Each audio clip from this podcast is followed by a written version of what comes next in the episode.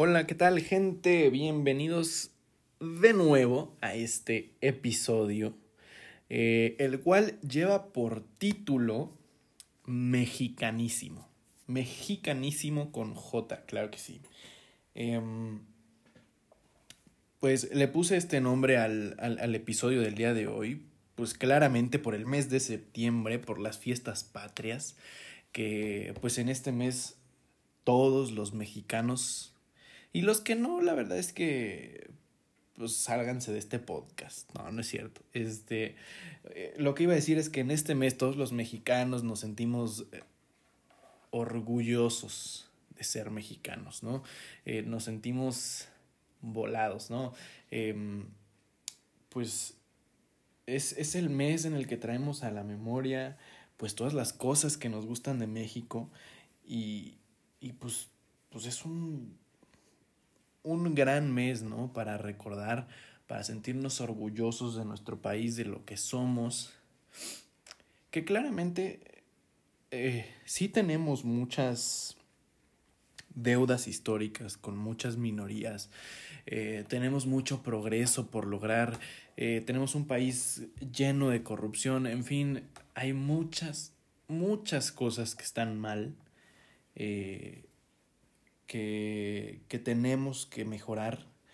Eh, pero también creo que tenemos un país que es grande, que es mágico, eh, diverso, resiliente, eh, en fin, todos estos grandes adjetivos que le podemos poner a nuestro país, México. Y bueno, claro, eh, como es el mes de septiembre, ya saben que pues fueron las fiestas patrias hace eh, pues unos días, unas semanas, eh, independientemente del grito y del presidente y de cuál presidente lo dé, la verdad es que nunca va a faltar algún mexicano que esté dando el grito y después de eso que se compre unas buenas un esquite un elote en vaso, dirían por ahí, este, un elote, eh, churros, eh, pambazos, tortas, sopes, en fin, toda esta gastronomía increíble que también, para ser sincero, pues creo que es pues una de mis cosas, es una de mis cosas favoritas de México, la verdad, eh, lo mega diverso que es en cuanto a comida, ¿no? E, eso ya es un poco de gordos y un poco de, de chiaborruco, pero este, pues es lo que es, ¿no? Em, eh, la verdad es que al pensar en este episodio eh, sobre México, eh, creo que no, creo que es imposible no pensar en el gobierno y en en la gente que dirige a este país, que al final de cuentas pues es la gente que la mayoría de los mexicanos ha elegido eh, y que a lo largo de la historia han sido, o sea, los presidentes, diputados, senadores y, y demás, pues al final han sido personas que por buenas o por malas han sido los que los mexicanos hemos decidido. Y viene a mi mente esta frase de que tenemos el gobierno que merecemos Mm, no lo sé, no lo sé.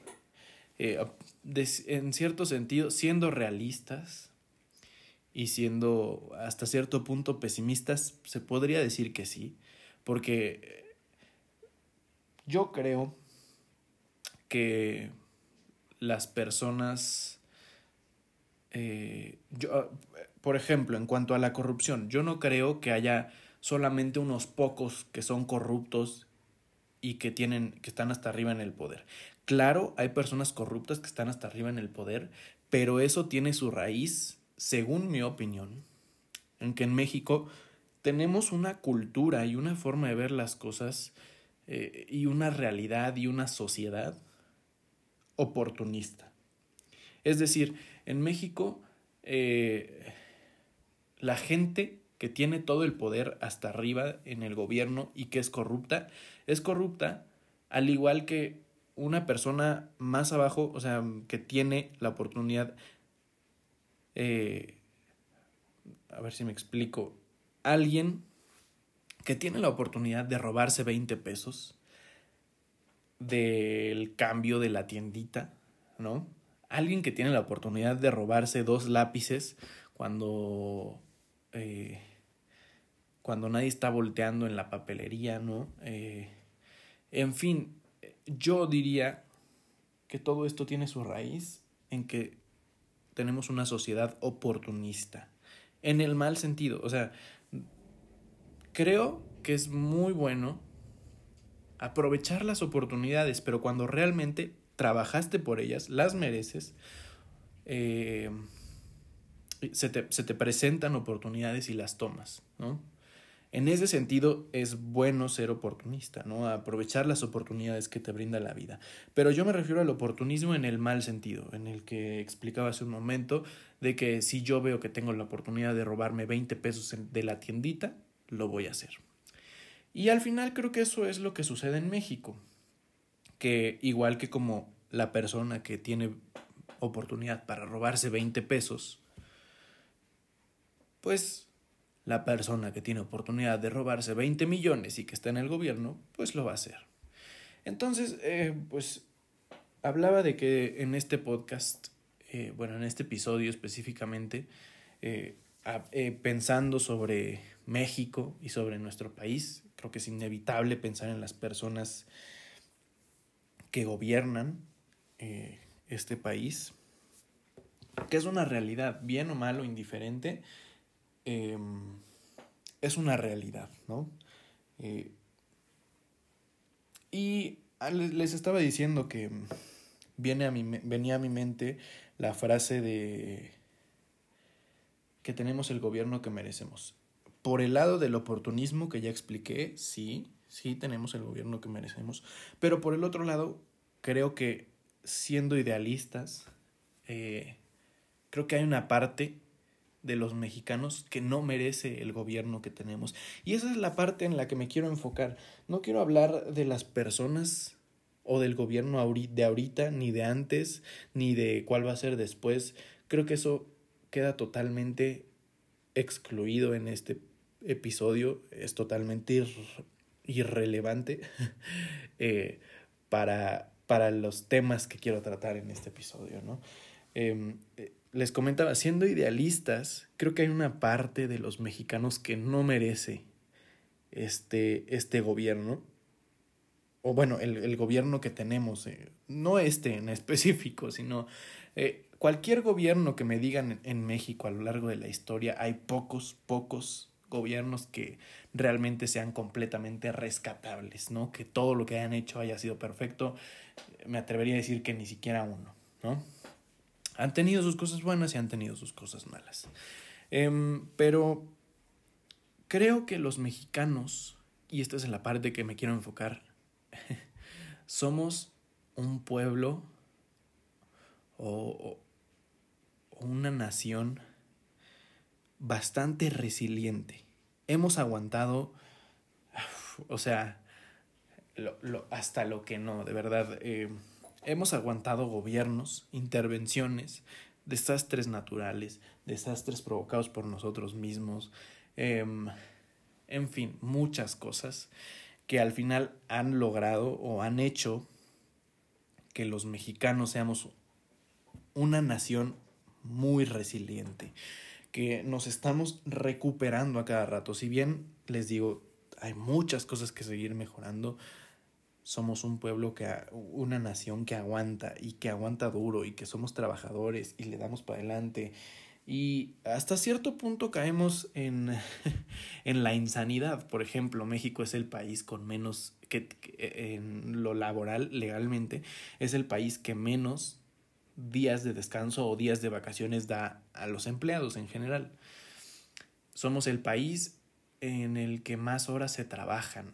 El conocido entre los godines el término eh, horas nalga, el tiempo de los trabajadores mexicanos estar sentados en la oficina, como lo que se conoce como horas nalga, es el país que más tiene, que más horas nalga tiene.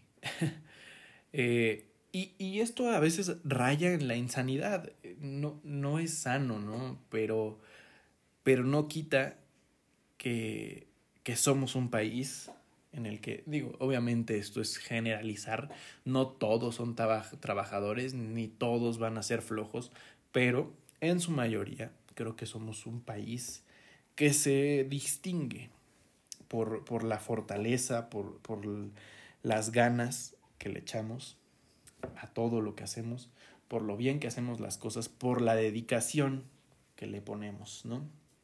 Eh, y bueno, eh, en este episodio también está, eh, pues ya tocamos un poco el tema de la gente, ¿no? De, de cómo somos los mexicanos, eh, los denominados como la raza de bronce.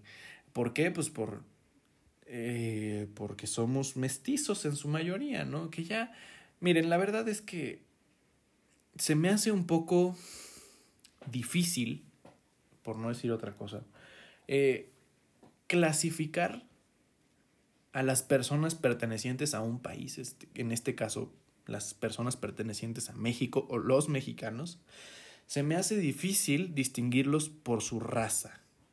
Creo que es algo muy vintage, muy de boomers, eh, distinguir a un país o a una nación por su raza.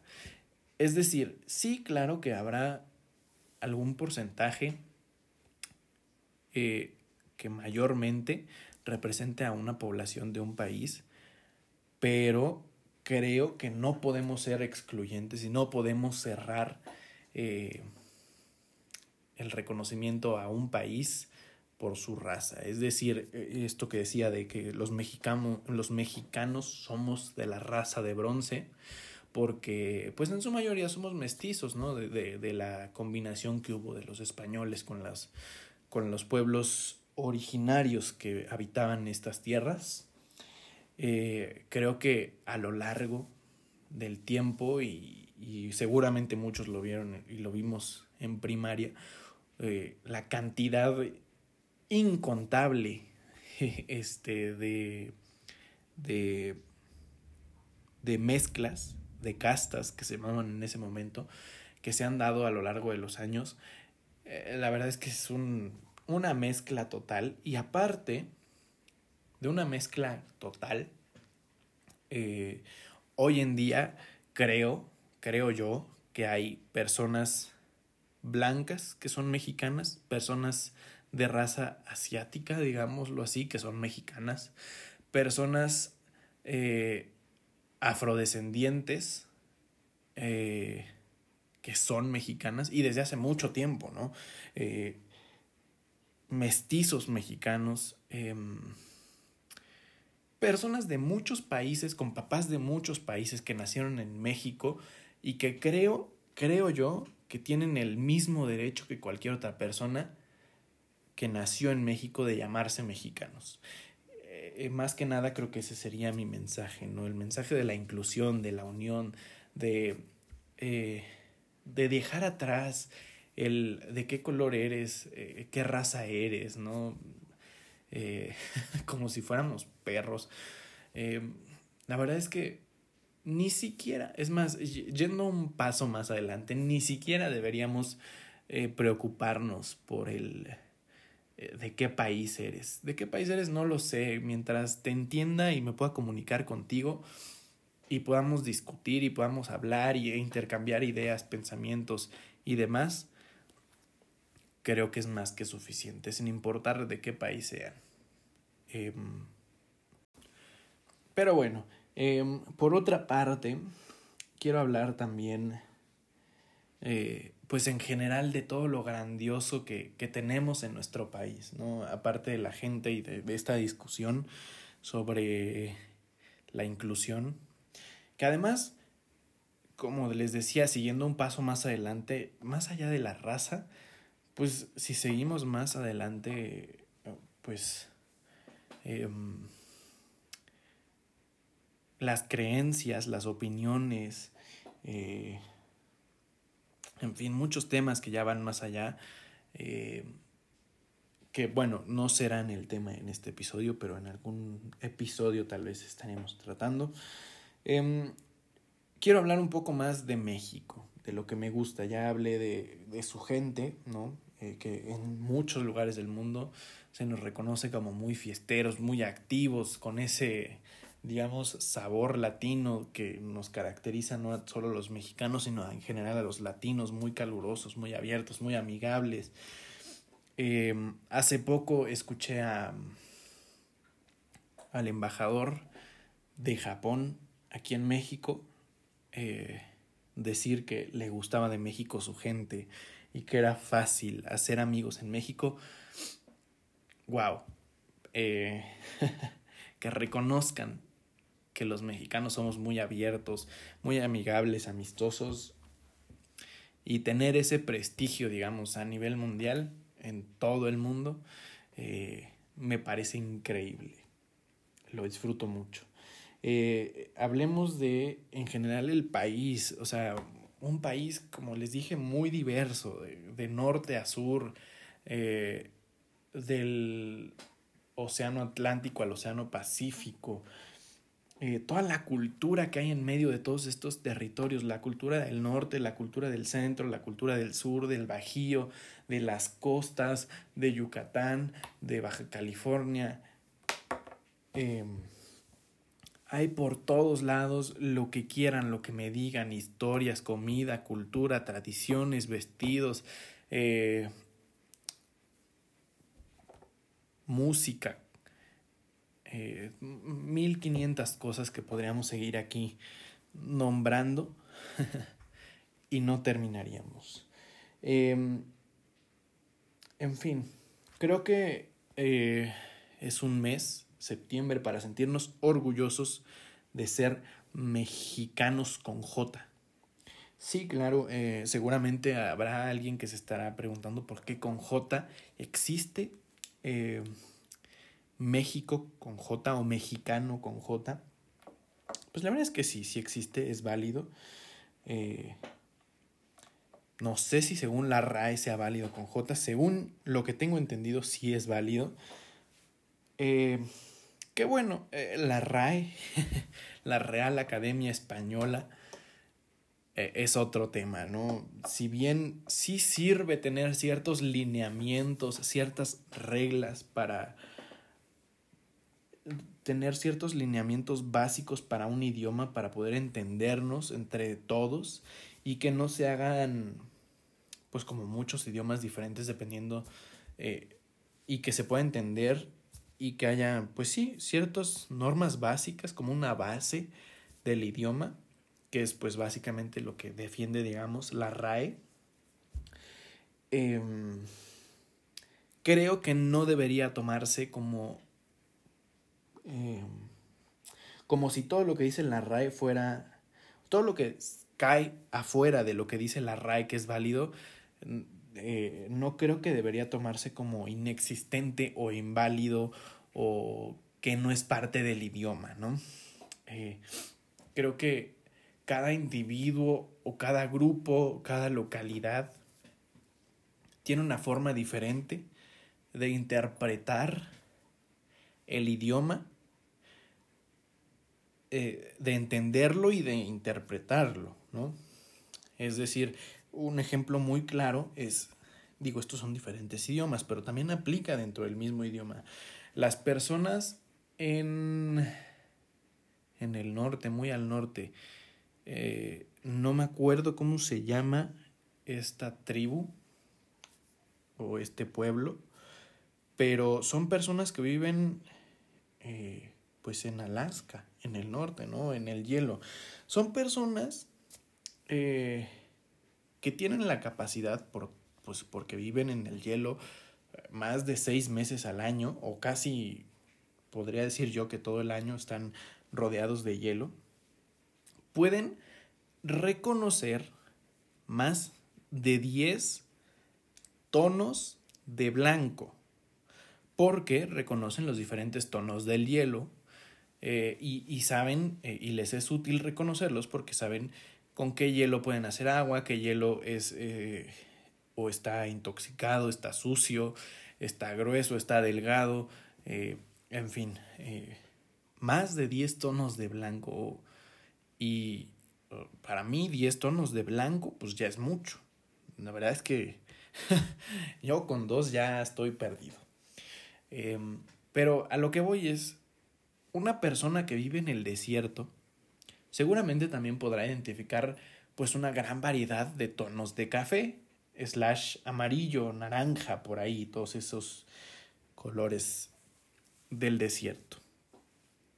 Ahora, seguramente las personas que viven en el norte pueden, eh, los inuit creo que se llaman, tendrán una palabra para cada tono de blanco.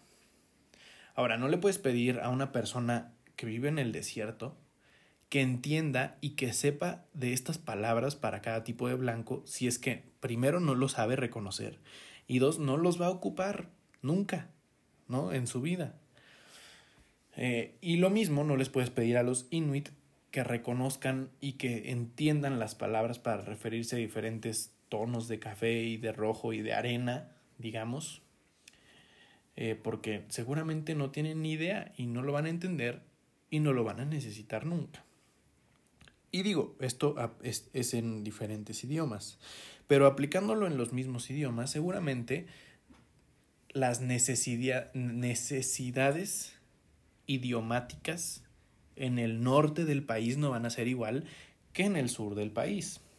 Entonces, creo que cada localidad y cada grupo tiene su forma de interpretar el lenguaje dependiendo de lo que los rodea. Tienen necesidad diferente de hablar diferentes cosas dependiendo de dónde se ubican y dependiendo de qué es lo que los rodea.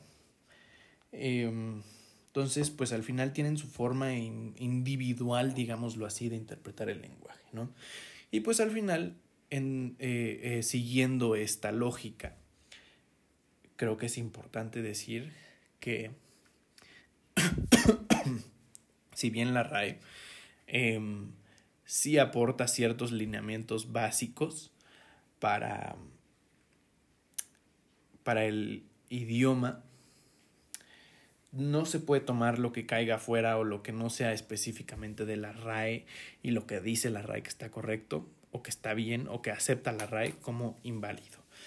Em, porque pues al final el idioma y los eh, eh, son, son dinámicos, como eh, se mueven a través del tiempo.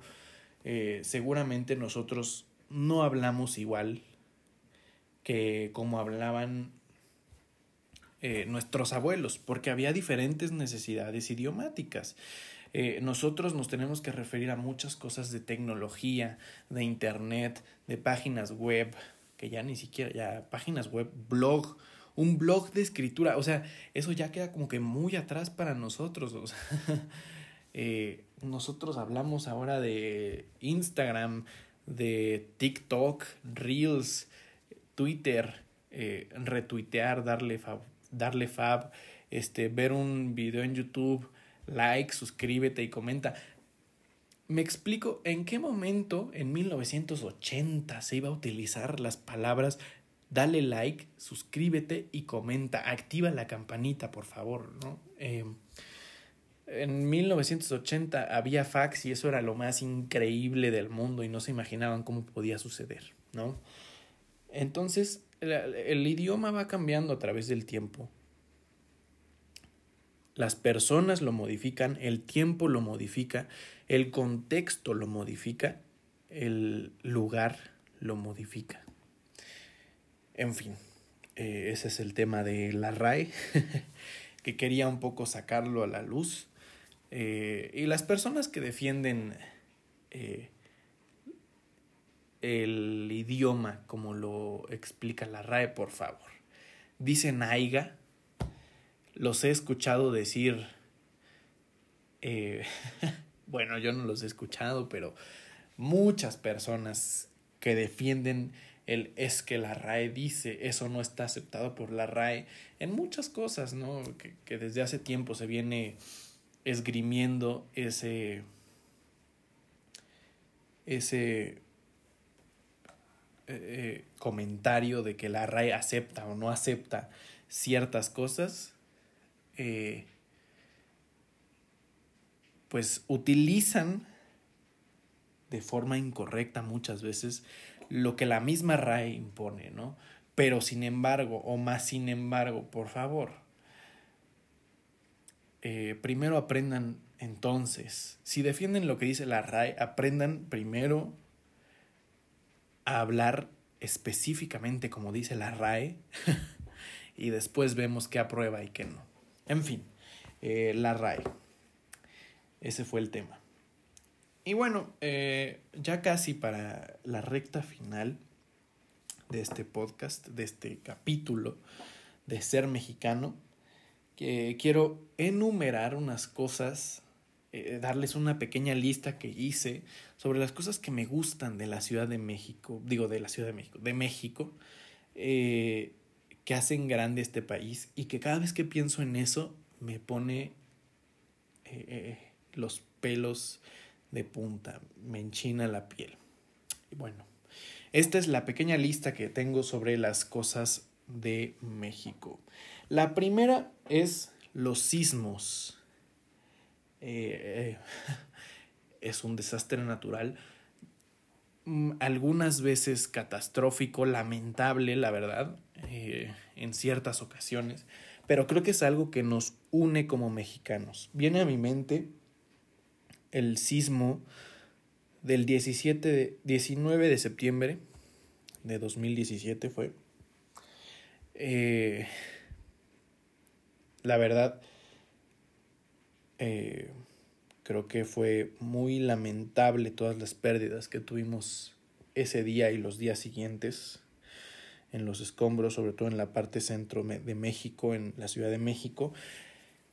Eh, y bueno, esto lo estoy diciendo yo porque es algo con lo que puedo empatizar porque me tocó vivir, eh, eh, porque vivo en, en el centro del país y, y, es una zona en la que pues nos afectó ese sismo, ¿no? Hubo varias zonas, como les digo, es tan grande el país que en el norte, en Monterrey, en Baja California, en Yucatán, ese día puede no significar tanto, pero para las personas del centro del país fue un día muy trágico, pero a la vez nos unió. Fue un día que nos permitió ver, nos permitió unirnos a, a pesar de las separaciones, que nos unió, que nos permitió ver lo fuertes que somos los mexicanos, cómo no necesitamos de alguien más para organizarnos, para ayudar eh, en fin, los sismos en general, eh, si buscan videos de los trabajos de rescate en el sismo del 19 de septiembre de 2017 o 2018, no recuerdo bien. Eh, si buscan videos en YouTube, verán cómo hay ah, en todos un denominador común que es la unión que es la hermandad, ¿no? Entre mexicanos, que eso cada vez que lo pienso me pone la piel chinita. Número dos, honores a la bandera. Creo que es algo muy ridículo, muy tonto eh, decirlo o haberlo puesto en esta lista, pero creo que es algo que la verdad nos une como mexicanos y, nos representa fuera del país. Eh, no nada más los honores a la bandera, sino el himno nacional, cantar el himno nacional, ¿no? Eh, el ver la bandera mexicana eh, eh, elevarse en una hasta bandera en cualquier país, creo que pondrá a cualquier mexicano con los pelos de punta. creo que es algo indescriptible. Escuchar, ya ni se diga, escuchar el, el himno nacional en algún partido, en alguna competencia internacional de algún deporte, pero que es, es un sentimiento indescriptible para cualquier mexicano. Número tres, el grito. Eh, independientemente de quién dé el grito, como les había comentado hace rato, este no es el tema de si está AMLO o si está Fox o si está este Calderón o Peña o quien, quien sea, quien sea, hagan lo que hagan, lo hagan bien, lo hagan mal, eh, no me importa eso. Eh, creo que es difícil que un mexicano rodeado de muchos otros mexicanos un 15 de septiembre en la Plaza de la Constitución en el centro de la Ciudad de México, creo que lo veo muy difícil que no cante, que no grite viva México en unísono con todas las personas que lo rodean en ese momento. Número 1, 2, 3, 4, número 4, ya no sé contar. Número 4, su comida. Eh, como les decía hace rato, y eh, bueno, pues obviamente entre su comida, pues todas las variedades, la gran variedad de chiles que hay, eh, y la gran variedad de guisados con chile que tenemos, cómo le ponemos chile a los dulces, a las frutas, a la comida, a los tacos, a, a las sopas, a los guisados, en fin, a todo. Sus variedad de aguas, de moles, de guisados, tacos, postres, bebidas, eh, tequila, eh, mezcal, en fin, un montón de cosas que representan a México en el mundo y que atraen al mundo, a, de, que, atraen a México, que atraen muchas personas del mundo a México, así. Eh, número 5, las fiestas y los fiestas que somos. Número 6, los paisajes que hay en, en, en, todo el país, de norte a sur, eh, de lado a lado. La música, la fortaleza de su gente, lo que les decía hace rato de los trabajadores que somos, los resilientes, la historia que tenemos, el pasado que nos caracteriza, nos caracteriza la mezcla, la amistosidad, el humor que tenemos. En fin, eh, Creo que eso es todo por el día de hoy. Mi lista ahí se acaba. Eh, ya no dije los números porque eran varias cosas que ya había repetido, pero pues espero que les haya gustado este podcast, este episodio. Vámonos con la última sección que es la sección de recomendaciones para terminar y despedirnos.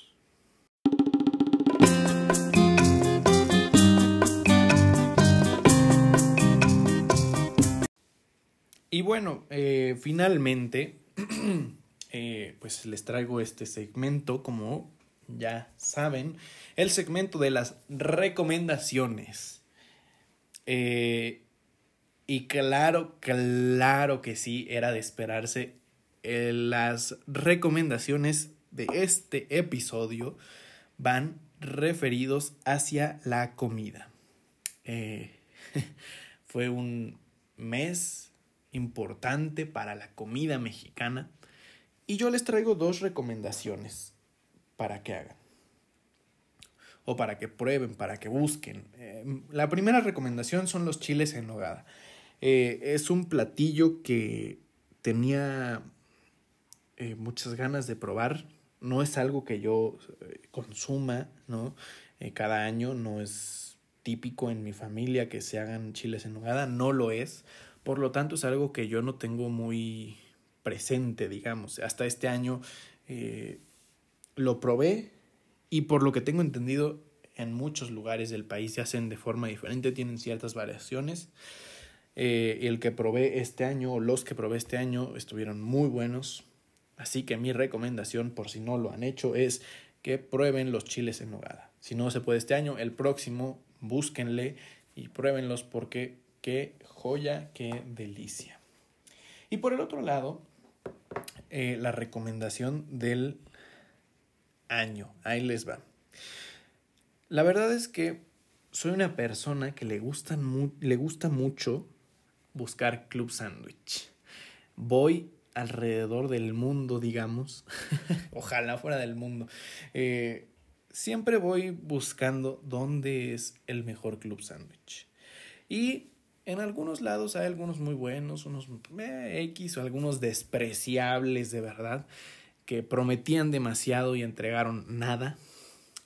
Pero yo les traigo la recomendación del, según mis rankings, el mejor club sándwich que hay en el país.